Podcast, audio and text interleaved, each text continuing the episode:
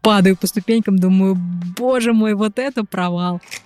То, о, полегче, с этим котиком уже нельзя шутки шутить.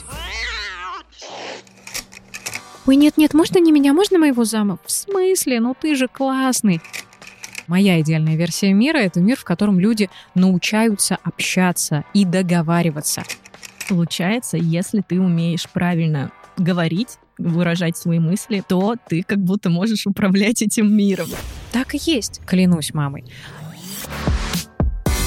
Всем привет, меня зовут Владлена, это третий сезон реалити-подкаста про digital, SMM и маркетинг, короче говоря. Каждый сезон я ставлю новые цели для моего маркетингового агентства Wave, и тема этого сезона — новая реальность. Мы будем говорить о том, что изменилось в маркетинге, в бизнесе и во всем, что с ним связано. А цель сезона не только пережить и остаться на плаву, но и вырасти. Я уверена, что каждый из нас может вырасти финансово, если будет обладать навыками правильной подачи себя, коммуникации и речи. Да, звучит, наверное, очень странно, но это правда работает, и наш сегодняшний гость докажет вам это. Сегодняшний эксперт Седа Каспарова, тренер по дизайну голоса, речи и публичным выступлениям, спикер конференции TEDx с опытом работы более чем 10 лет на ТВ и радио. Кстати, в конце, как всегда, вас ждет подарок от Седы, поэтому оставайтесь с нами до конца, чтобы узнать условия розыгрыша. Седа, здравствуй. Здравствуй. Рада, что ты пришла. Самое интересное, что за два дня до выпуска у меня пропал голос. И я только сегодня подумала, как это удивительно, учитывая, что запись сегодня с тренером по голосу, по речи. Ты И так... голос-то вернулся. Совпадение? Не думаю. Мои подписчики предлагали разные способы, как его вернуть. Коньяк? вот коньяк был, а, молоко было, конечно же, масло было, мед и вот это вот все, и все получилось. Так что подписчикам спасибо. Их молитвами, да. Да-да-да. На самом деле, каждый выпуск подкаста для меня как маленькое выступление, и я, конечно же, переживаю. Поэтому первый вопрос. Как побороть волнение перед выступлением, даже таким ну, ты совершенно верно заметила, и нет ничего удивительного в том, что ты именно так относишься к выпускам. Это правда публичное выступление. Любое пространство, где мы разговариваем, где есть хотя бы один зритель, и это не твое отражение в зеркале, и это не твой код, это уже public speaking. Почему? Потому что у тебя есть некая цель, как у спикера, и ты хочешь на аудиторию, даже на одного человека, произвести какое-то впечатление. То есть ты стараешься. Это не просто «Зая, принеси чай». Но даже в этой фразе ты ждешь, что Зая таки принесет чай. То есть тебе надо как-то постараться и интонацию включить, есть э, правильно направить свою энергию, посыл и так далее. И здесь, конечно же, из-за того, что ты переживаешь, а как это пойдет, а как ты будешь себя вести и чувствовать, потому что это все-таки импровизация, хоть и запланированная, ты начинаешь погружаться в состояние стресса и неопределенности. Нас ведь не само выступление пугает,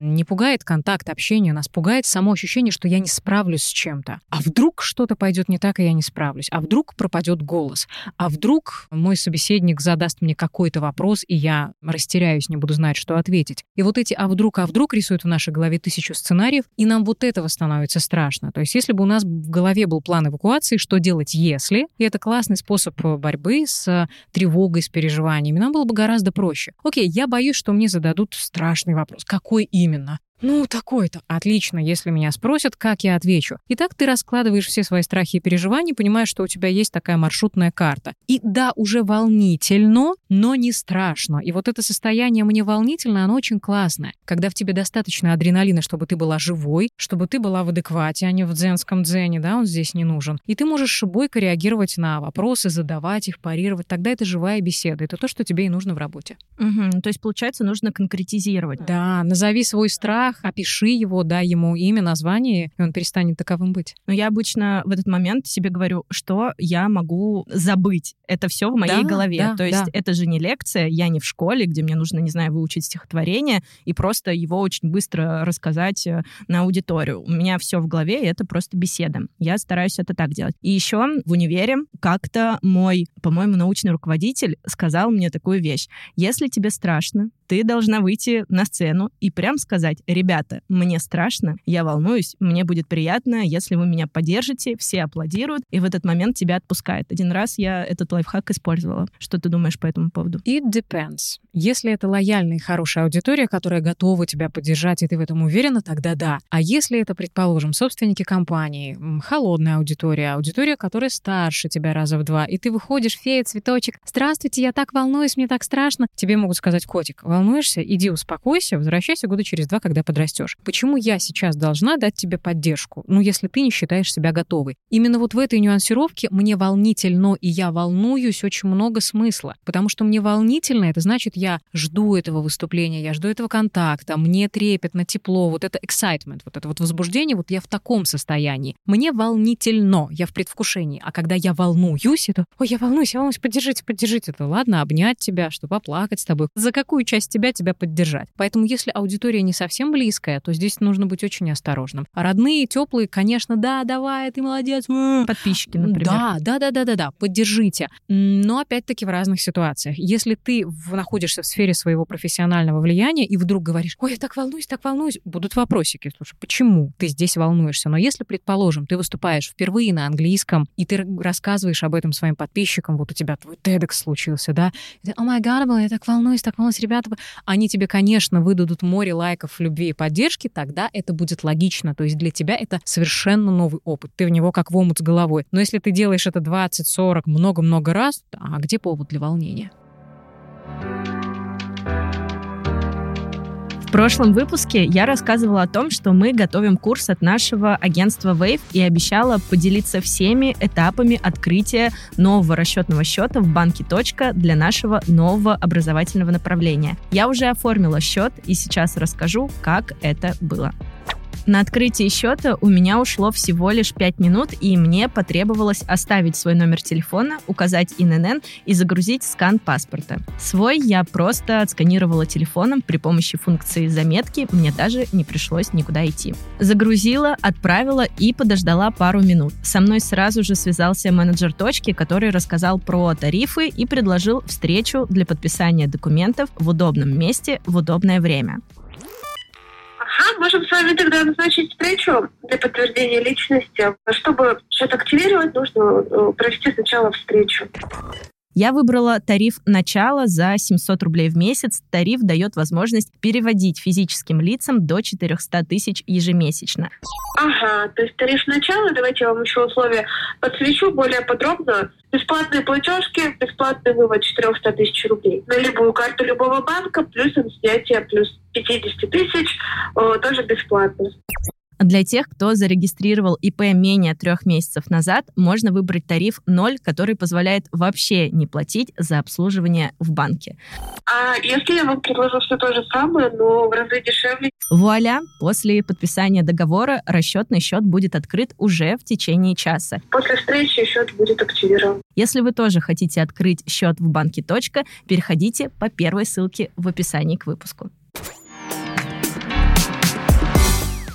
Вообще нормально волноваться? Ты волнуешься перед своими выступлениями? Абсолютно, всегда. Всегда? И это хорошо. Дважды в жизни у меня были ситуации, когда я не волновалась, и когда я поймала это ощущение, я начала волноваться из-за того, что не волнуюсь. Что происходит? Что происходит? Я себя, может быть, немножко настропалила, но это правильное состояние, когда ты группируешься и осознаешь так, что будет происходить, с чего я начну, как я зайду. Это хорошо, потому что если вдруг когда-нибудь ты дойдешь до состояния, ай, нормально, я так тысячу раз делал, это провал, потому что здесь ты можешь попасть ногами в жир или не выдать ту энергию, которую ты должна выдать как спикера, как эксперт, или пропустить в свой адрес э, несколько колких стрел, и это тоже будет э, провал. Поэтому очень осторожно с этим. Угу. А были ли какие-то факапы на выступлениях? Были странные вопросы. Хотя почему же? Конечно, были факапы. Ну, я падала, я падала у метрошной вот на инстапрожекторе. я знаю, потому что я была на инстадиуме, и как раз, да, услышала со сцены. Думаю, вау, вот это, конечно, кейс. Расскажи, пожалуйста. Это было забавно, и многие решили, что я сделала это специально, специально, чтобы хайпануть. Пиар. Там, да, пиар якобы там перед курсом, еще что-то. На самом деле тогда курс, по-моему, уже даже шел и запустился. Для меня, в принципе, странно падать, чтобы пиариться,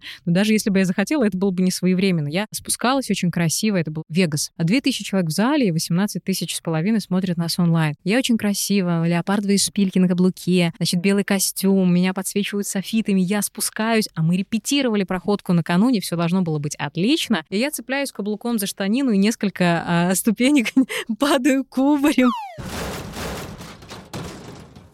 в голове просто страх и ужас. А я, собственно, должна выйти на сцену и э, родить 25-минутное выступление. Это перед выступлением. Да. То есть отличный такой пролог, да, и меня объявляют Сиада Каспарова, я падаю по ступенькам, думаю, боже мой, вот это провал. Я подбираюсь, первая мысль так, целые ли каблуки, в чем мне идти, босиком, все, нос цел, крови нигде нет. Я уже по ходу начинаю что-то импровизировать и говорить, вы знаете, друзья, всю жизнь боялась упасть. Это правда так, я реально всю жизнь боялась упасть. И я вот с этого момента оттолкнулась от этой истории, вышла на сцену и продолжила. То есть это была такая хорошая подводка. Оно, слава богу, так родилось. Но я не знаю, как бы это было в другой ситуации. В общем, после этого мне, правда, не страшно ничего. Ни вопросы, ни какие-то технические косяки. Но это было очень страшно. Во-первых, потому что дико стучало сердце, сбился голос, дыхание, и мне нужно было, как тренеру по речи, еще вести себя а, как это хорошо и удержать аудиторию. В итоге мое выступление стало лучшим. За него проголосовало, по-моему, 70 или с чем-то процентов зрителей. Сказали, что это прям топ.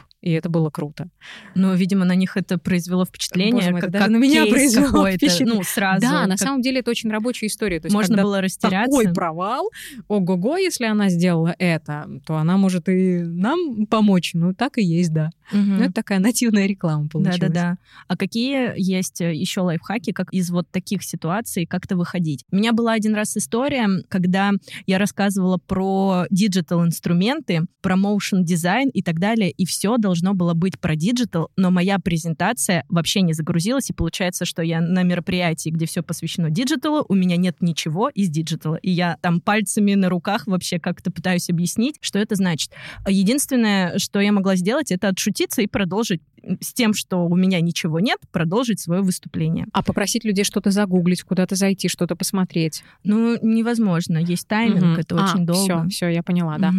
А, здесь ты сделала то, что могла, и на самом деле вот это твоя откровенность, это твоя открытость. Слушайте, ребята, ну вот такой технический косяк. Конечно, человек въедливый может сказать, что за каждым техническим косяком скрывается какой-то человек конкретный. И, видимо, кто-то из команды или из организаторов не доработал, да, и вот этот негатив, он появится.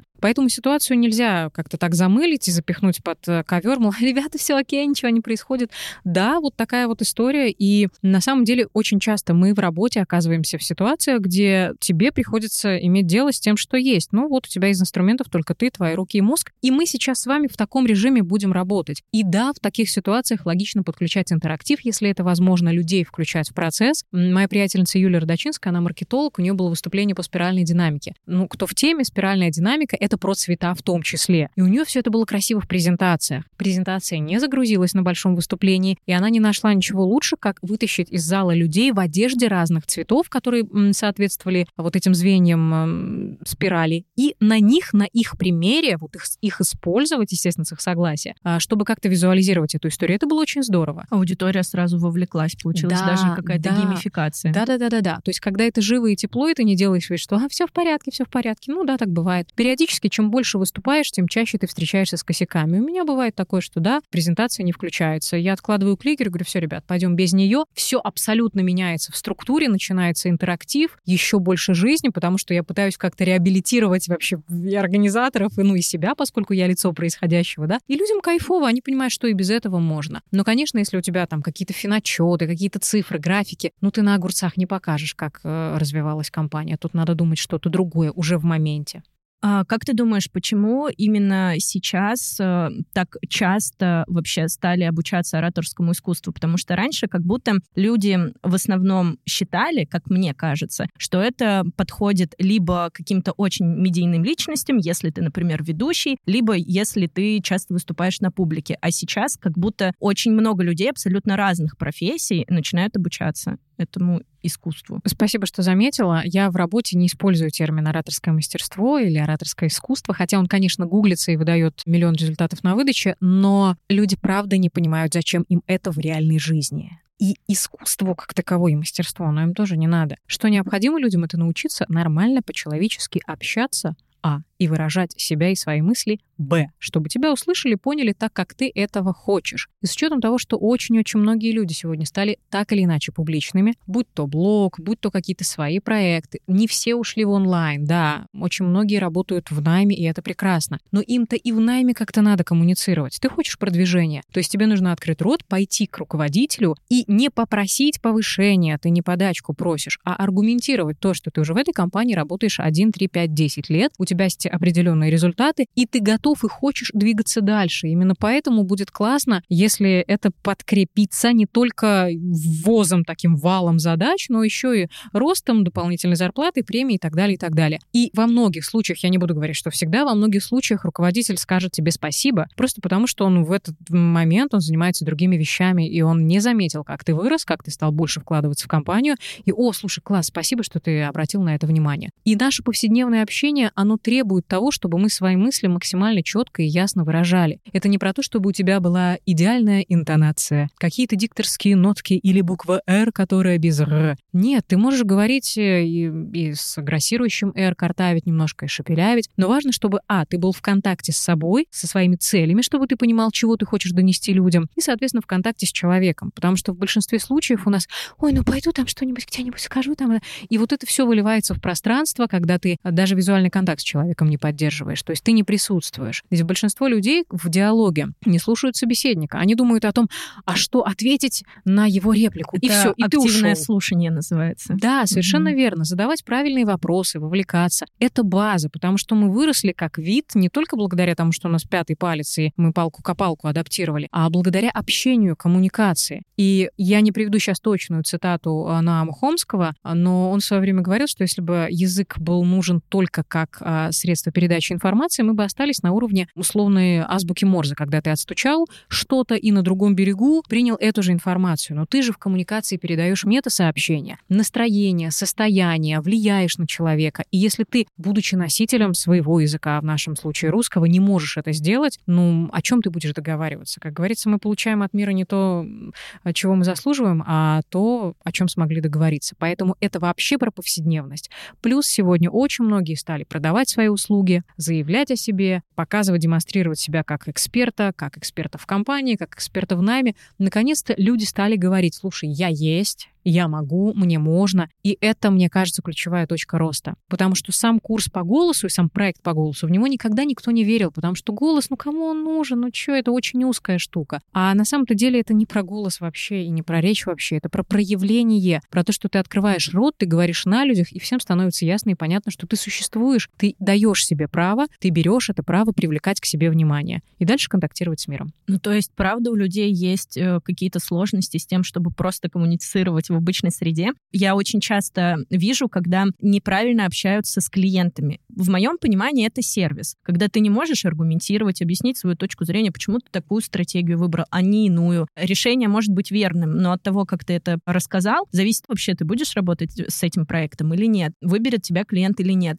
Но люди приходят и с какими-то обычными запросами в том числе. Абсолютно. Когда я слышу как результат курса очень часто, не то, что «Ой, голос был такой, стал такой». Да, это есть, но это результат первого порядка. Результат второго порядка, например, мой муж наконец стал меня слышать. Мы 10 лет живем вместе. Я думаю, господи, а что было 10? Вот как вы жили эти 10 лет, да? Серьезно? Клянусь мамой. Или я с ребенком научилась говорить нормально, он теперь он подросток, он не бесится, он меня может дослушать. Или я там, врач, я теперь могу отстоять свою точку зрения в общении с руководством. Хотя мы понимаем, что врач — это человек, который работает на определенную зарплату. Тут особо негде светиться, да, там, зарабатывать миллионы. Но твое место в коллективе — это тоже очень важно. Как к тебе относятся. Твое позиционирование в работе с теми же пациентами, да. То есть очень-очень разные люди приходят. Ты говоришь или как мышка, это значит, что тебя можно прогнуть, согнуть и так далее, да. Или здравствуйте, да, это определенные интонации, это определенные речевые триггеры, это воздействие. И твой визави понимает, что «О, полегче, с этим котиком уже нельзя шутки шутить».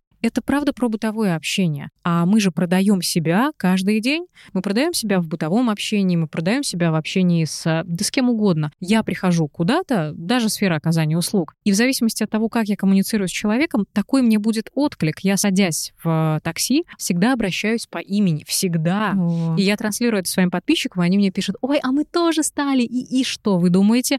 Три раза спросили, как вам? Приоткрыть что-то, что-то закрыть, а может быть, водички хотите, ай, быстрее довезем, ай, хорошего вам дня. Это так работает. Мелочь, казалось бы. И вот из таких мелочей складывается то, что ты в конечном итоге получаешь от э, людей. Получается, если ты умеешь правильно говорить, выражать свои мысли, договариваться. Это правильная формулировка, да. То ты как будто можешь управлять этим миром. Так и есть. К сожалению, многие считают, что ай, ну пф, что там, трендеть, как говорится, не мешки ворочать, что там, ну красиво она говорит, ну или он, да. Ну а если тупой специалист, ну нужно включить мозг и критическое мышление. Ну неужели мы в свои там 30, 27, неважно сколько, не отличим, господи, прости, недалекого человека, именующего себя специалистом, который разговаривает вот так, да, от адекватного. Но если мы не можем, простите, это вопрос к нам.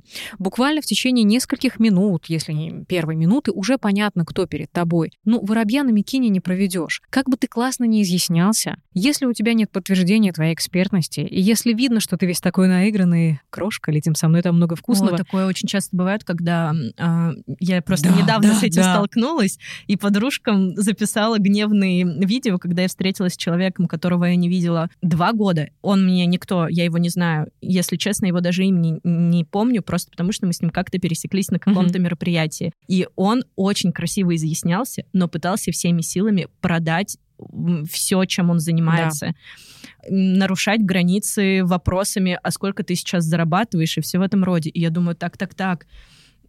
Парень, Стой, а по щам давно получал за такие вопросы? Да, и вот это ужасно, потому что ты можешь красиво говорить, и вроде бы слушать приятно, но ты чувствуешь, что что-то не то. Да, и ну мозг же нам на это и дан, и сердце, и чувства, чтобы отличить одно от другого. Поэтому просто слушайте человека и следите за тем, такое общее пожелание, слушайте, следить за тем, что и как он тебе говорит анализировать. Не просто «Боже, у него такой голос». Это девушки часто любят. Девушки девушкам не в обиду. Но когда мы слышим красивый мужской голос, сразу «А, все, поплыли, а, тестостерон, вот это вот все, а, красота». И можно вливать уже вообще все, что хочешь. Ну, правда. Он такой красивый Низкий. с бородой, да, у тебя голос. борода, я скажу тебе да.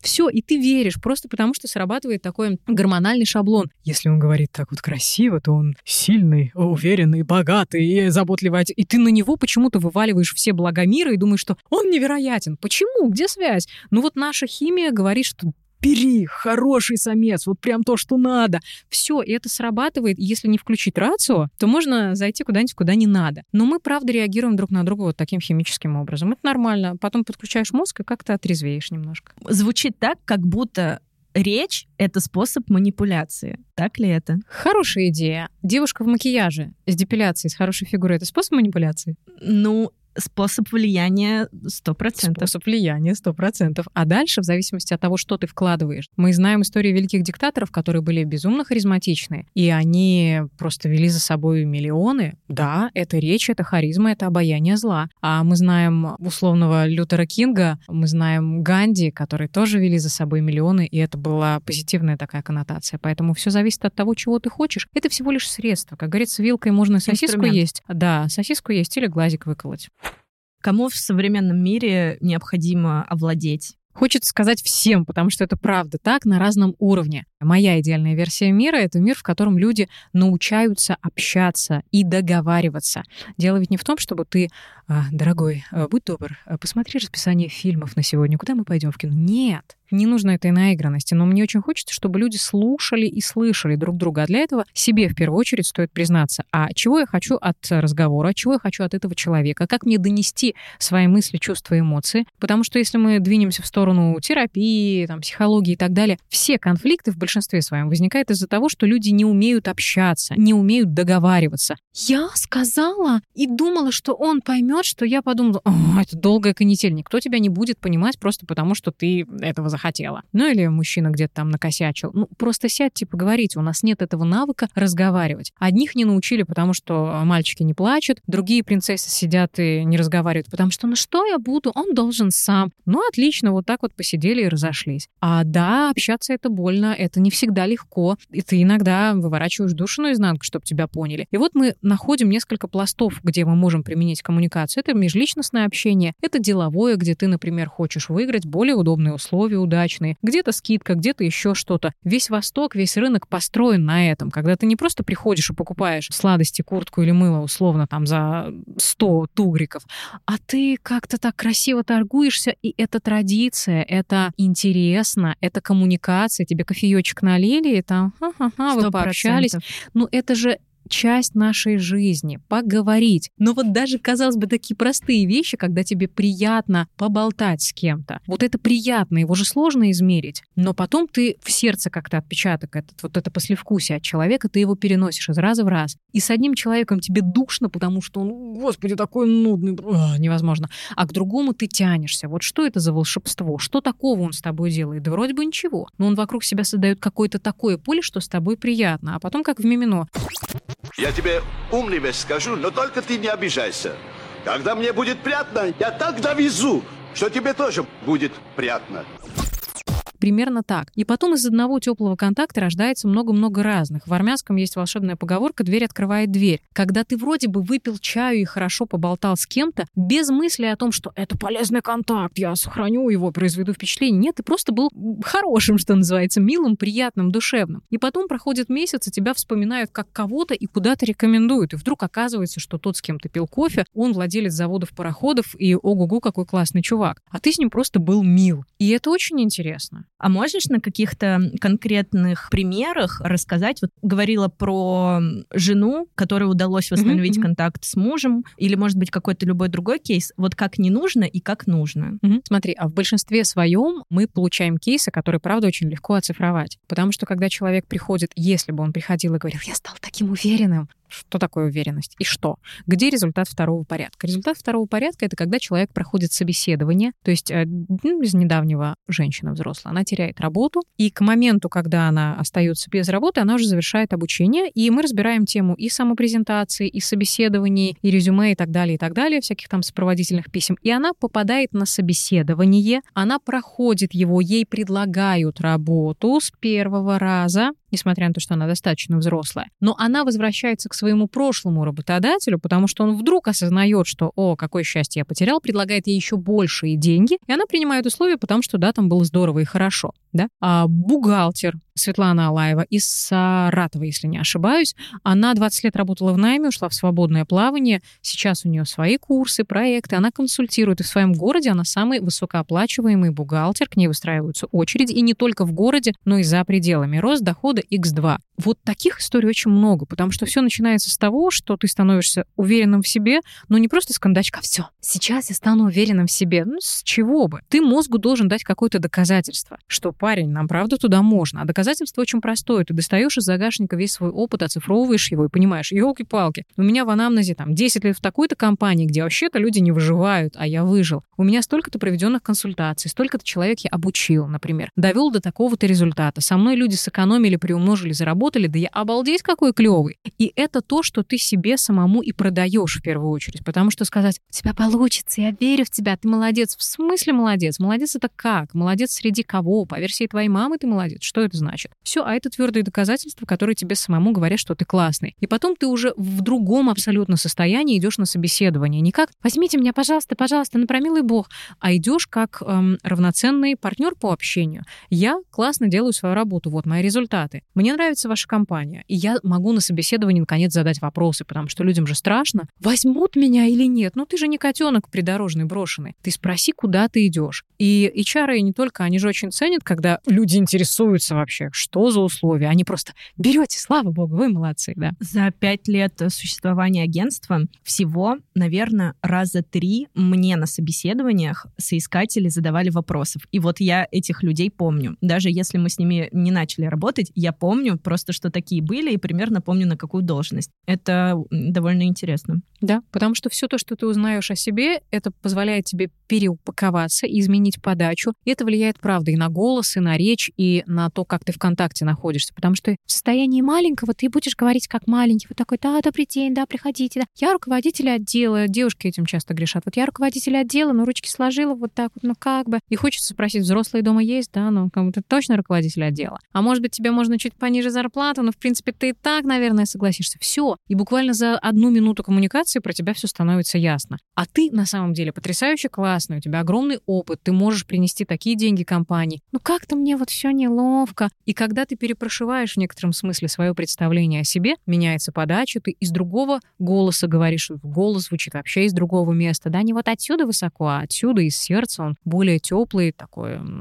правда, глубокий, ясный. И ты смотришь в глаза человеку, не куда-то там вот, вот ищешь пятый угол, а ты в коммуникации. И твой визави понимает, что так, ну тут на кривой козе не подъедешь, что называется. Где сели, там и слезли. Поэтому надо слушать, надо идти на компромиссы. Это по-другому воспринимается. Получается, это про синдром самозванца. В том числе, да, мы с ним работаем. Ну, конечно, у нас не терапевтическая группа, у нас учатся, они лечатся, но мы его касаемся, да, потому что это то, с чего вообще все и начиналось. Когда я работала журналистом, это же большая беда была. Я подхожу к человеку, чтобы взять интервью, он правда классный, я знаю, что он классный, мне его все рекомендовали. Ой, нет-нет, можно не меня, можно моего зама? В смысле? Ну ты же классный. И я пыталась всеми силами ему подсказать, подсветить, что ну, ну это же ты, ты мне нужен, а не твоя замша, не твой зам. И все начиналось с этого. Мне просто было обидно за людей, которые действительно многое могут, умеют, но сидят вот где-то себя там заткнули за пояс и все. А те, которые, может быть, говорят лучше, но не так хороши в работе, они ярко, как павлинчики, проявляются. Я за справедливость. Мне кажется, что у всех должны быть равные возможности в этом умении проявляться.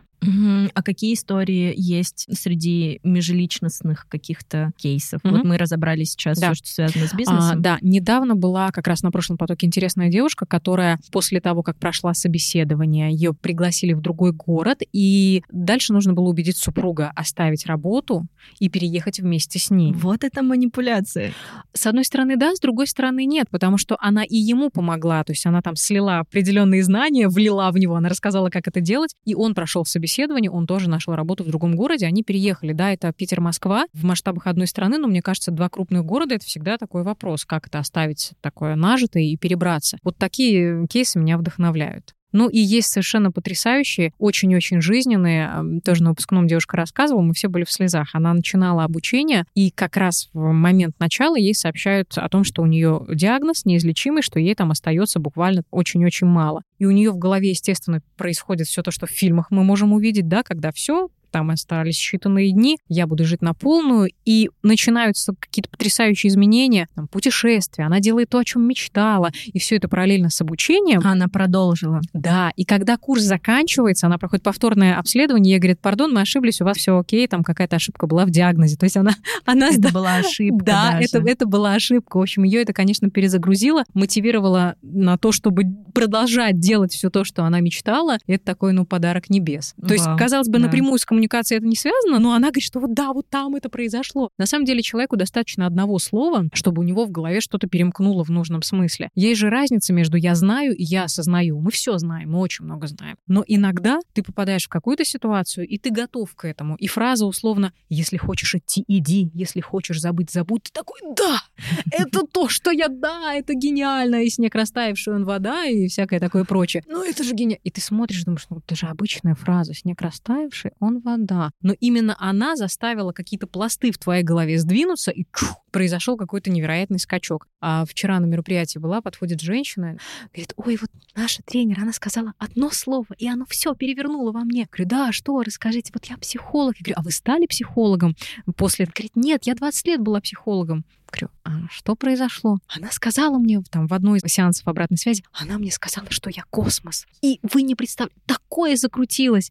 Мне даже сложно представить, что, но она была в таком восторге. То есть это что-то про позволение, это что-то вот какое-то такое over-over. Я говорю, круто. Ну, казалось бы, да, но приходит тебе сообщение, ты космос. Но ты в это не веришь, ты не готов это принять, да. Но сходится что-то в нужный момент, и ты понимаешь, все, да, даже уже из этой точки прилетает, что пора. И ты начинаешь работать на полную катушку девушку. И это классно. Там кто-то проекты запускает, кто-то курсы, школы открывают. Меня периодически, когда студенты, уже выпускники отмечают в сторис, я делаю репосты. Я открыла школу искусств. Девушка сегодня Ира написала из а, Тель-Авива. Я открыла свою школу искусств. Мы летом, когда с ней виделись в Израиле, у нее была еще студия только. И она переехала несколько лет назад из России, из Питера. И как это обычно бывает, она там мыла полы, работала за две копейки, а до этого в Питере работала режиссером в театре. И мечтала, что, может быть, когда-нибудь. И вот сейчас она запустила ряд процессов, это переговоры, еще что-то, еще что-то, и на выходе у человека студия. Ну, казалось бы, я не эксперт по открытию студии. Но это некий отложенный результат, результат результата так называемый, который дает то, что мы имеем. И это очень интересно. Поэтому, когда люди к нам приходят в состоянии, я не знаю, что я, я же как бы обычный булгахтер, булгахтер, что результат результата твоей работы? И они вдруг начинают осознавать, что он или она не просто отчет заполняет. Есть какой-то смысл, что-то да, более глобальное. Да, да, да, да, да. Это как в той притче, что ты делаешь, да, спросили у каменщика. Я складываю кирпичи, я там делаю левую стену церкви, а я выкладываю дорогу к храму, по которой там люди пойдут э, к Богу. Вот примерно так. Если включать дополнительный смысл в то, что ты делаешь, ты и ценить себя по-другому будешь. Это не про то, чтобы зазнаться, сидеть и говорить, а я вообще-то тут не просто бухгалтер. Но это про осознание того, что каждый в своем деле, правда, уникален. Да, это супер важно. Я даже такое упражнение давала своим ребятам в команде, потому что у нас над проектом работает 6 человек, mm-hmm. и кому-нибудь в среднем, а бывает там 10-15, и кому-нибудь может казаться, что я там просто текст пишу, или я просто сторис делаю. Но, по идее, каждая часть этой команды влияет на то, что у бизнеса увеличивается оборотка. Да. И, соответственно, мы помогаем бизнесу расти и развиваться. Получается, прям большая трансформация да, происходит да, в этот момент, и так. речь не про красоту речи. На самом деле, да, я под шумок вдруг неожиданно для себя в свое время заметила, что я вшила какие-то другие более глубокие смыслы, потому что просто заниматься голосом и речью мне очень быстро наскучило, потому что я прекрасно понимала, но не осознавала еще тогда, что это более глубокая тема. Ты можешь хоть мычать, хоть картавить, хоть шепелявить, но если в тебе есть смысл, огонь и вот то стремление, то, чем ты хочешь заразить людей в правильном смысле слова, это и будет твоим способом коммуникации. Правильно ли я услышала из этих историй, что качество речи и наличие у тебя голоса, в смысле, что не голоса, а я, влияет на рост твоего заработка в том числе? Да, да, да. Если посмотреть исследования а, американских ученых, естественно, да, люди с... Как это не британских? Э, и британских тоже. Люди с более низким, я не скажу поставленным, с более глубоким, естественным, таким убедительным, убеждающим голосом имеют в разы больше шансов на повышение, на рост и так далее. Просто потому, что они воспринимаются как взрослые, уверенные, стабильные. Логика проста. Вот мы говорили о гормонах чуть раньше, да? А голос — это вообще очень такая гормонозависимая история. Он зависит от тестостерона, и чем ниже голос, тем больше тестостерона тестостерона, а в нашем мозгу, если достаточно тестостерона, значит, этот образец человека, он эволюционировал, он достаточно силен для того, чтобы обойти конкурентов, и вот он здесь сейчас, пройдя определенные периоды развития эволюции. То есть он сильный, он работоспособный, он уверенный в себе, и дальше мы на него, а есть такой голой эффект, эффект ореола, мы по голой эффекту навешиваем кучу-кучу всяких плюшек ему. На этим можно пользоваться. Когда ты понимаешь, что у тебя уверенная сильная подача, ты знаешь, как это будет восприниматься. И особенно, когда ты боишься, тревожишься, и, может быть, на начальных этапах не очень уверен в себе, в это можно поиграть. Если ты зашел с фразой «Здравствуйте, коллеги», да, уселся, смотришь, говоришь неторопливо, ты уже произвел некое впечатление. И дальше можно чуть выдохнуть и начать выдвигать на передний план свою экспертность. Но это если совсем человек тревожник, и вот прям э, ему сложно-сложно, да, можно найти такую маску или... Эм, роль. Роль, да. Ты в этот момент вот принимаешь роль. Именно как супергерой. Вот днем он миллиардер э, Брюс Уэйн, а вечером он Бэтмен. У тебя есть некая такая покрывающая, закрывающая фигура, которую ты выводишь выходишь на авансцену. И когда ты находишь эти роли, ты можешь между ними лавировать, и это очень интересный процесс. Когда добавляется эта нотка игры, становится все по-другому. Потому что для нас выступление — это «я сейчас выйду на арену, я должна произвести какое-то впечатление». И ты упираешься головой вот в это впечатление. Да нет, ты должен выйти и получить удовольствие, поиграть в это, подумать, что интересного они заберут, а будет ли интересно мне. И вот в этом диалоге рождается кайф, который ты можешь э, взять. Мне кажется, сейчас очень важные вещи были сказаны про роль, потому что есть ощущение, что многие, например, смотрят, ну, предположим, на руководительницу женщину. И если она в своей работе вот такая, mm-hmm. потому что ей нужно управлять большим количеством да. людей. Для тех, кто нас слушает, вот такая, это значит, что она жесткая, а, что она Пацан. доминант, и да, и что она себя ведет более по-мужски. Но на самом деле просто это разные роли. И в разных компаниях, и в разных э, каких-то ситуациях ты ведешь себя по-разному и принимаешь эти роли. На выступлении ты один, на работе ты другой, с друзьями ты третий, в семье ты четвертый. Абсолютно согласна. У меня есть прекрасная знакомая, она живет в Ростове, и она директор завода чего-то там металлопроката или производства. В общем, какое-то такое суровое производство, она руководит мужчинами. На заводе она разговаривает только матом, просто потому что по-другому вообще никак. При этом она блондинка, у нее трое детей, там йога, просветление, все дела. Она говорит, ну они не понимают другого языка, потому что они работали там до нее, она там тоже достаточно долго работает, но там уже сложившийся шаблон, Ну, там, значит, коммуникации такой. Дима, идите колотить, там, ну никак, все. В этом формате они понимают друг друга. И наша речь и стиль общения, подачи, это ведь как одежда. Ты не можешь прийти в лухаре э, шпильках в тренажерный зал, ты приходишь в кроссах. Ну и наоборот. То есть ты ищешь некий образ и подачу, которая будет релевантна той или иной ситуации. Все это стоит понимать, разделять, а у нас очень часто возникает такая путаница. Я же-то вот такая вот хорошая, да, и там я хорошая, и тут. То есть с коллегами, которые знают тебя давно, и они знают, что ты правда доводишь дело до конца, ты прям пацан, ну, говоришь вот как-то так, это окей. Но если ты знакомишься с новыми людьми, это переговоры, это какие-то новые партнеры, они тебя вот так вот воспринимают. Ну и, ну, ты почему-то руководитель отдела, но что-то как-то ты не выглядишь. А что по поводу невербальной коммуникации? Возьмем переговоры, как правильно себя вести, потому что от твоей жестикуляции, от того, как расположены твои руки, ноги, куда ты смотришь, вот как раз-таки ты сказала о том, что взгляд гуляет туда-сюда. Да. Какие еще есть э, правила коммуникации, чтобы тебя восприняли так, как ты хочешь, если мы говорим про бизнес-переговоры? Самое важное — это контакт. Когда мы в контакте с человеком, что бы это ни значило, случается волшебство. Теперь давай распакуем это понятие. Что такое контакт? Контакт — это в первую очередь то, как ты сидишь, если мы говорим о теле, да, о телесности. Это то, как ты сидишь, куда направлен твой корпус. Потому что если лицом ты смотришь, глазами смотришь на человека, а корпус развернут куда-то, это значит, что ты не очень-то хочешь быть с ним в неком соседстве. Это первое. Второе — жесты. Их несколько видов, они очень разные в зависимости от ситуации, от того, что ты хочешь подсветить ими. Например, есть жесты-иллюстраторы. Например, когда мы показываем там тройку, да, для тех, кто нас слушает, вот три пальца, это жест-иллюстратор. Или когда мы разводим руки, показывая рыбу, вот такую рыбу поймал, да, огромную, это жест, который иллюстрирует размер. Или когда мы скрючились куда-то и понеслись, понеслись, показываем телесно, как это было. Это все то, что помогает усилить эффект впечатления от описания происходящего. Или жесты, которые помогают выстроить дистанцию. Например, ты пожимаешь кому-то руку, это значит, что все, дальше рукопожатия мы не идем. Или когда ты киваешь, спасибо, да, всего доброго, да.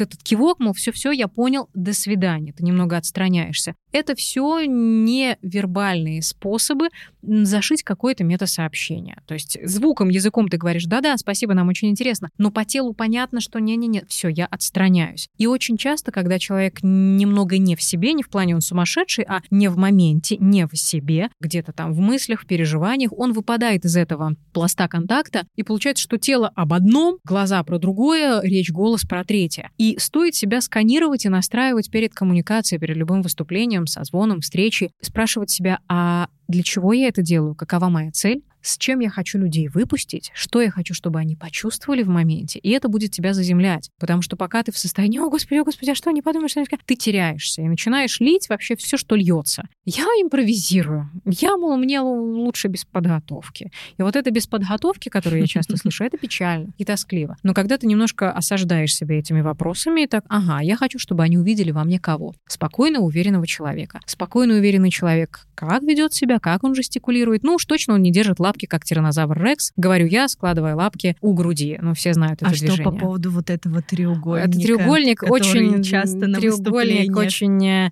очень спорный треугольник, скажем так, я бы избегала. На самом деле жесты в идеальном мире должны быть максимально аутентичными, да, наверное. естественными и релевантными тебе, твоей эмоциональности и тому, что происходит. Ты быстро говоришь, логично, что ты много жестикулируешь, поэтому если есть возможность анализировать свои видео, вдруг они имеются в наличии, обращать стоит на это внимание. Друзья, смотрите на свои сторис, на свои эфиры, на какие-то зум-записи, что происходит с вашим телом в этот момент. Даже взгляд, казалось бы, особенно когда мы говорим про зум-созвоны, ну что, коллеги, а, и вот это вот, вот а, и крики раненого ослика, это все случается тогда, когда ты ушел куда-то в астрал и пытаешься в этом астрале найти нужное слово. И как только ты оторвался от человека, все, ты теряешь с ним контакт, и в речи появляются, «а», чтобы как-то забить паузу. Слова паразиты, вот эти паузы хезитации, hesitation, сомнения, «а, а, я думаю, рожаю, что мне сказать.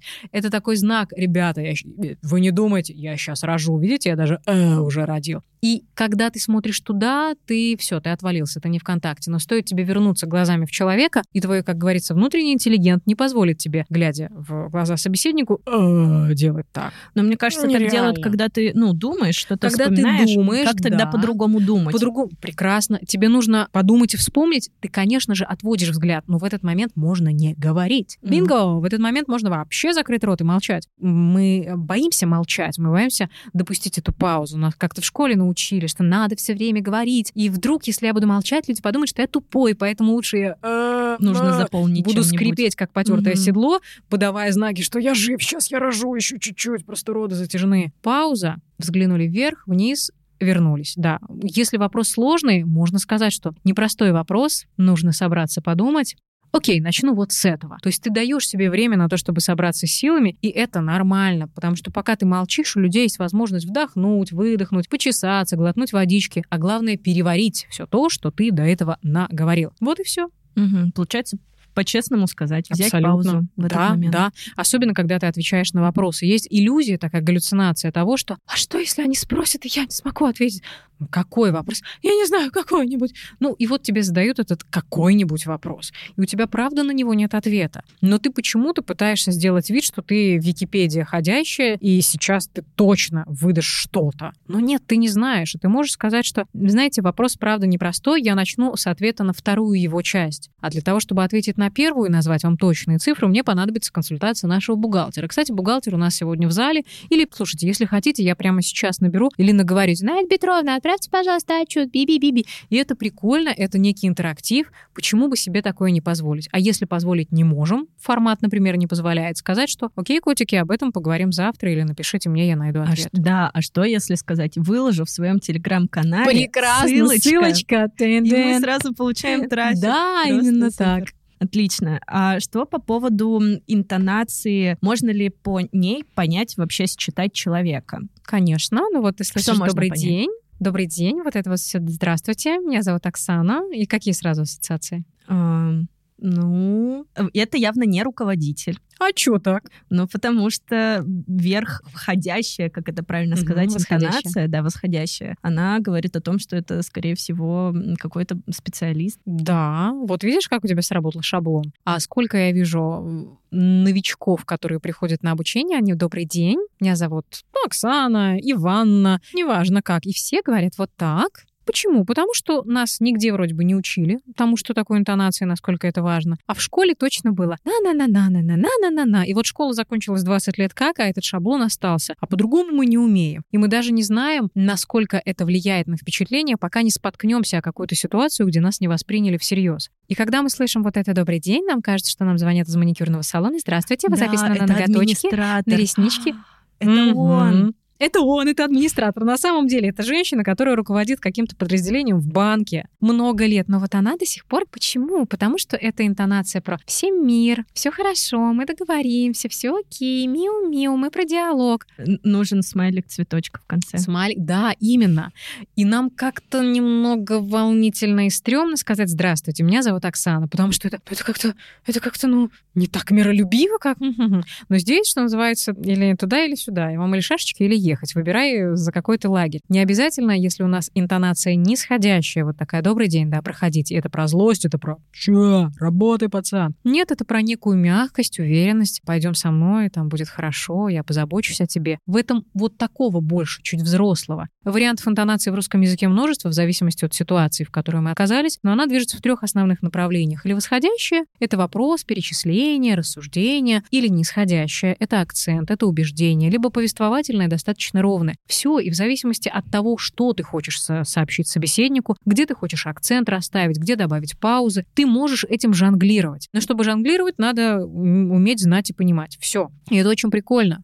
Вот э, я очень часто слышу негативные примеры в восходящей Да. интонации, но противоположность плохую не слышу. Как будто априори, если ты говоришь низко, Мгм. как-то вот так, вот отсюда, Мгм. то это супер. А есть какие-то примеры негативного использования? Есть, да, безусловно. Любая история, где ты зависаешь в одном шаблоне, будто вот так, ты все время ну, происходящий разговариваешь. Это армия, это какой-то нудеж, и это что-то совершенно неинтересное, это монотонность. И восходящее все время это то тоже монотонность. Здорово, когда человек может миксовать. Вверх идти, когда нужно вниз, где останавливаешь, да, внимание привлекаешь. И, и все. И ты понимаешь, что ты не можешь предугадать, что будет дальше в речи человека. Ты слушаешь, тебе интересно. А когда ты ловишь ушами, что вот там все время будет вот так, а, ну понятно. И мозг говорит, слушай, там все ясно, пойдем перекурим, выпьем чаю, там проверим соцсети. Все, тебе не интересно, тебе человек становится предсказуемым. Но когда ты можешь, м-м, друзья, а что если вот так? И здесь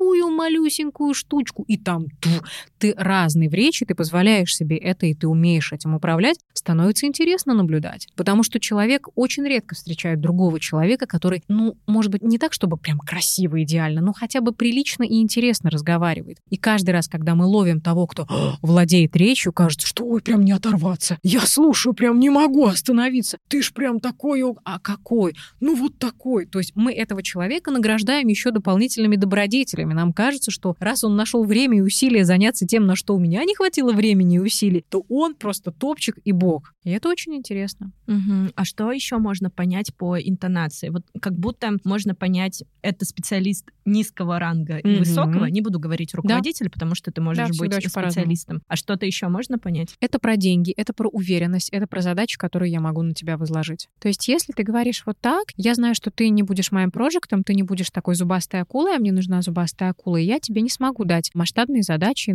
которые связаны с деньгами. Но я тебе дам, предположим, службу заботы, и ты будешь самый заботливый человек, тебя будут просто осыпать э, лепестками, цветочками и говорить, да, круто, без тебя бы все бы провалилось. Столько любви в тебе, столько заботы. Все, вот так оно будет распределяться. Велика вероятность.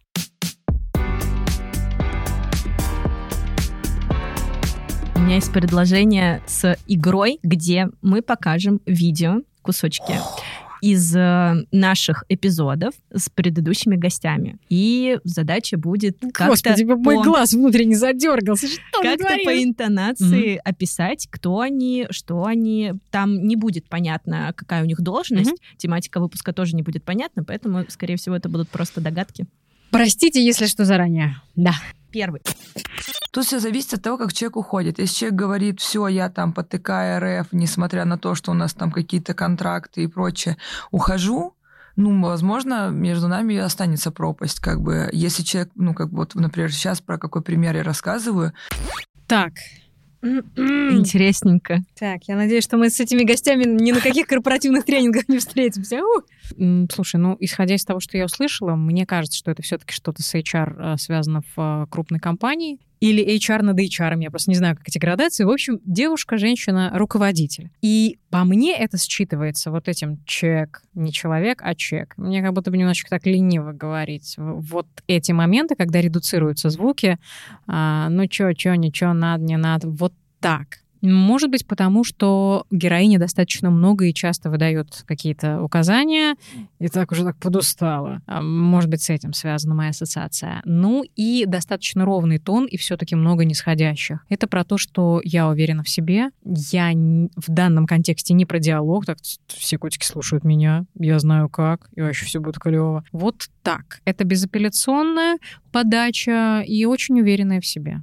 Угу. А вызывает ли это негатив? М-м, у меня нет, но я с ней не работаю. Я не знаю, как она ведет себя в а, коммуникации. Я скорее обращаю внимание вот как тренер, как речевик. Мне интересно, мне хочется добавить э, больше жизни, больше энергии. Но, может быть, в масштабах тех задач, которые человек выполняет, этого достаточно. То есть там, правда, не хороводы водить, а, директивно, чтобы все пошли делали, работали, генерили прибыль. Может быть так. Ну да, это руководитель, просто не HR-направление, здесь тема, связанная с сотрудниками, а просто руководитель всего направления, связанного с SMM. Mm. Здесь все верно. Но мы выкладывали это видео в ТикТок, кусочек, и словили хейта просто невероятно. Почему? И очень много вопросов к подаче информации. Для многих это звучало свысока. Поэтому я и спросила, считываются ли тут какие-то негативные эмоции, потому что вдруг просто всем показалось. Люди очень по-разному реагируют, правда. И это так интересно, потому что, послушав одного человека, в них вскрывается что-то. Вот ее интонация меня обидела, да, или вот я почувствовала чувствовал себя маленьким, когда ее слушал. Почему? Потому что мне казалось, что она там, наступает на меня, наезжает. Но это вопрос к твоей самоценности и самооценке. Почему вдруг, слушая другого человека, ты почувствовал себя вот таким каким-то? Ведь это даже не к тебе было обращено. Ты ведь ее даже не знаешь, не знаешь, кто она и какая она. Это интересно в качестве рефлексии так посмотреть на себя. Почему во мне это пробуждает такие чувства? Но, конечно, обращаю внимание вот на это. А что, ничего, вот это на, на ага, ага. Может быть, и это считывается как некая надменность, потому что ну, мне что-то как даже немножко лень говорить вот это. Это, это заметно, да. Я думаю, что человек на стартовых позициях был бы более бережен к своей речи, mm-hmm. более четким. А здесь что-то я уже как бы там это все, уже все. Как говорится, у меня уже все было. Мне уже можно не париться, мне и так понимают. Но главное считывается, что человек уверен, и он руководитель. Да, да, да, абсолютно. И опять-таки контекст разговора. Я думаю, что если мы говорим о каком-то большом публичном выступлении, и, например, это конференция, наша героиня выступала бы на конференции, она была бы чуть более внимательна к тем же звукам, к подаче, это было бы чуть-чуть чище. Угу. Так, следующий. Берем профессиональную фотографию, которая сделана на камеру. Идеальная картинка, очень красивая, хорошая. Она набирает в разы меньше э, лайков, репостов, комментариев и так далее в любой э, вовлеченности, чем фотография, просто сделанная нашей моделью в зеркало за пять минут. Э, ну вот так. Я думаю, что наша героиня или независимый консультант, или сам себе специалист, которого можно пригласить для оценки чего-то.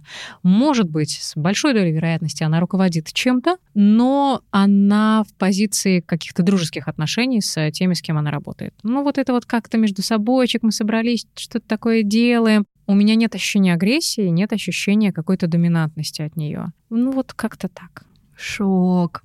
Это вообще, это что так? Это Настя Янпе, она действительно как бы руководит направлением, и она для бренда одежды снимает и создает полностью контент, но она уже отдельный специалист, mm-hmm. и она как раз на позиции, где она скорее со стороны управляет чуть-чуть процессом. Я в шоке. Битва экстрасенсов. Я считаю, что в России, в СНГ ведутся со- соцсети намного лучше. Просто Это мы, 100%. мы Ким Кардашьян в мире соцсетей, мне кажется, да. Все семейство Кардашинов там просто умирает как бы от того, как хотят вести также соцсети. Блин, посмотрите, как наши салоны ведут соцсети, да, как наши локальные бренды ведут соцсети, как наши просто бренды колбасы ведут свои соцсети. Come on. Вот это вот забавная подача, но come on, девчули, мне кажется, что человек больше все-таки работает с женщинами, хотя здесь нет никакой загадки, в принципе, женщин везде всегда больше. Да, да, это что-то про beauty, это что-то про э, fashion, может быть, потому что вот это вот, вот подача, это вот я вот откинулся на стуле, простите, я откинусь от микрофона, вот это вот, вот все, ну вот посмотрите, эти жесты, они скорее как, девчуль, ну посмотри, ну вот, ну за вот такое, про какое-то дружеское общение, это точно не руководитель. Ну, или, опять-таки, как наша предыдущая героиня, а, есть кто-то, кто в подчинении, там, ассистенты, еще что-то, но нет какой-то жесткой иерархии. То есть это не завод пароход, естественно, там все по-другому. И вот эта вот интонация, ну, послушай, ну, вот я тебе говорю, как вот, как твой друг, как твой товарищ. М-м-м, мне не хватает а, некой жесткости и некой убедительности. Но опять-таки, может быть, нет такой задачи. А все-таки для меня мужчина это другой тон, для меня мужчина это другая глубина, другая подача. Здесь скорее как, а, ну вот мы с девчулями посидели, поговорили, ну вот ты смотри, что делает салютка, алютка, вот как-то так. Я не а знаю, если бы он, человек. Олег, поменял стиль коммуникации? Он, он... Олег? Да, да, да. Все стишки, пирожки про Олегов. Он бы больше зарабатывал? Увеличил бы Я доход думаю, что здесь не только стиль подачи. коммуникации, по подача, да, здесь жесты, положение тела. Вот это я вот откинулся в кресле, и мне вообще просто все до сиреневой луны. С одной стороны, это может быть про то, что я уверен в себе настолько, что могу даже вот так вот сидеть, мне все равно.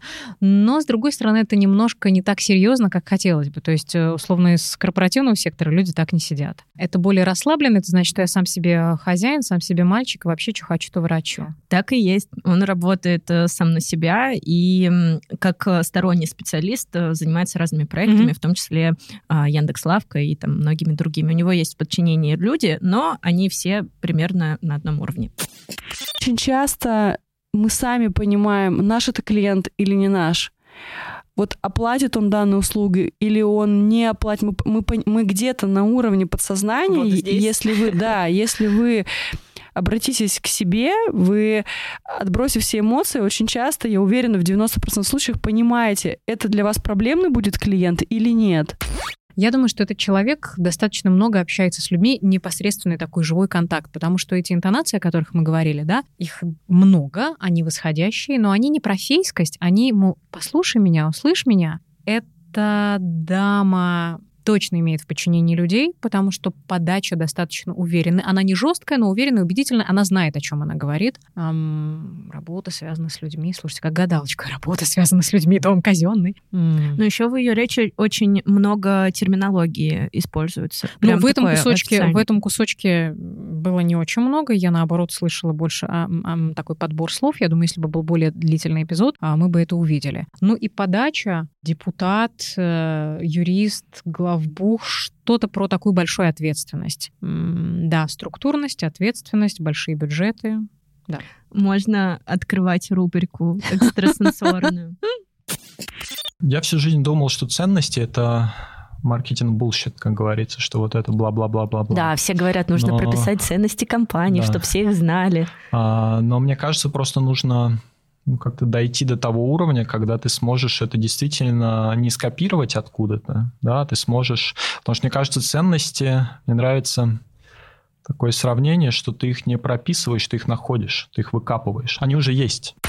Здесь, конечно, можно опираться на внешний вид, э, взъерошенные э, волосы и напридумывать, но даже если представить, что наш герой сидел бы в костюме, подача все равно выдает человека неформального в плане работы, да, то есть это опять-таки не корпорация, он может работать с корпорациями. Я не удивлюсь, если это руководитель чего-то там, департамента, отдела, подразделения, он точно работает с большими бюджетами, с большими командами, с большими заказами. Это человек, который имеет четкое видение, как это, визионер, как модно сейчас говорить. Я уверена, что он начитанный, я уверена, что он очень глубокий. И если прислушаться к тому, как он выстраивает беседу, нет вот этих... Э, э, такое ощущение, что мы становимся, ну и ты, и мы, когда слушаем, становимся свидетелями рождения какой-то классной идеи. Вот он там себе что-то там нагенерил, достал что-то из э, китайской грамоты, что-то из каких-то древних учений.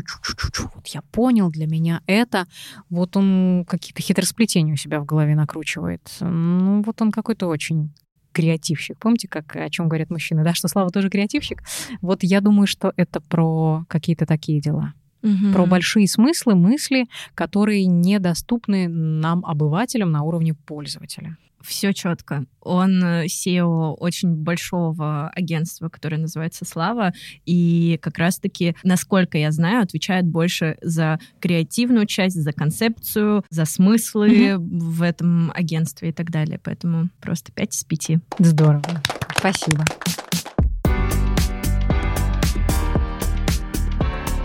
Седа, исходя из э, всего нашего разговора, вот эта уверенность, э, подача, манера, ты с ней рождаешься или в итоге ты можешь ее сам воспитать? И это большая работа над ты собой. Ты точно можешь воспитать, и ты точно с чем ты рождаешься. Важно понимать, для чего тебе это нужно и сколько сил ты на самом деле готов в это вложить. Потому что это, правда, работа длиной в жизнь, и это самый крутой тренажерный зал, который может у тебя быть. Тебе не нужны треники, тебе не нужны гантели, петли для этого. Ты открываешь рот, и в каждой новой беседе ты имеешь возможность стать лучше, обтесавшись от другого человека. И да, у тебя может не быть харизмы, как тебе кажется. Или да, ты можешь быть не очень уверенным в себе человеком, но правда все нарабатывается. Важно понимать, зачем. Когда ты знаешь, зачем, все как отпадают. И это легче, чем кажется, потому что страх общения, страх выступлений, он на самом деле поднимает на поверхность другие пласты. Это в целом страх отвержения, страх того, что меня не примут. Мы не говорить боимся, мы боимся того, что может быть после. Если честно с собой поговорить и спросить, а что на самом деле меня страшит, все станет понятно. И да, тут всплывают истории с родителями, со, со школой, какой-то неудачный опыт. Но представим, что у нас нас есть план движения. Если у меня, например, вот такой голос, что я могу сделать с ним? Довести его до того максимума, который мне дала природа. У меня есть некий диапазон, я понимаю, что я не буду говорить как условно Бенедикт Камбербэтч, но я могу говорить как я в наилучшей версии. Отлично, я иду тренирую. У меня так себе словарный запас, я могу его расширить до определенных размеров, чтобы уметь поддерживать беседу и в целом быть приятным парнем. Я иду это и делаю. И когда ты расщепляешь вот это, ой, мне не дано, я не могу. Есть шок-пирожок на курсе самобичевания, Олег сегодня не не пойдет. Он думает, что он не сможет, он недостоин, он дурак. Вот если выйти из этого, что я ничего и этого не могу, и здесь я самое дно, и начать что-то делать по определенному маршруту и траектории, всю правду будет получаться. И можно ставить себе на каждый разговор задачу. Вот сегодня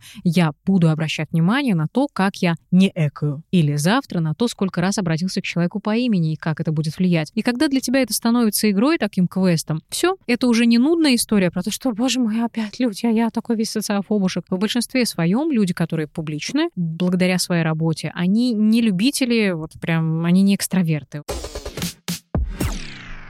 В каждом выпуске я задаю одинаковые вопросы своим гостям, поэтому у меня есть два вопроса. Первый из них — как сохранить спокойствие в нынешнее нестабильное время? М, хороший вопрос. Я бы опиралась на себя. Что я могу порекомендовать как человек, который не терапевт? Здесь бы они не повредили. Я думаю, что стоит опираться на себя и на свои мечты. Потому что есть что-то, как у Гэтсби, у Фиджеральда, зеленый э, свет, green light, который ведет тебя. И когда ты понимаешь, что есть что-то, что больше, чем вся ситуация, чем нынешнее время, есть что-то, к чему мы можем вернуться, есть что-то, что будет как маяк светить мне и сподвигать меня идти вперед, легче. Мы не знаем, как оно будет, мы не можем ничего прогнозировать, но когда есть... э, Это не надежда даже, это некая цель, она может трансформироваться по ходу, всегда точно становится легче. Да, плохо, да, страшно, да, непонятно, но есть этот зеленый свет, который говорит, эй, я здесь. Угу. И второй, без чего в кризис не будет роста. Без вложения в себя как эксперта и без поддержания определенного уровня энергии.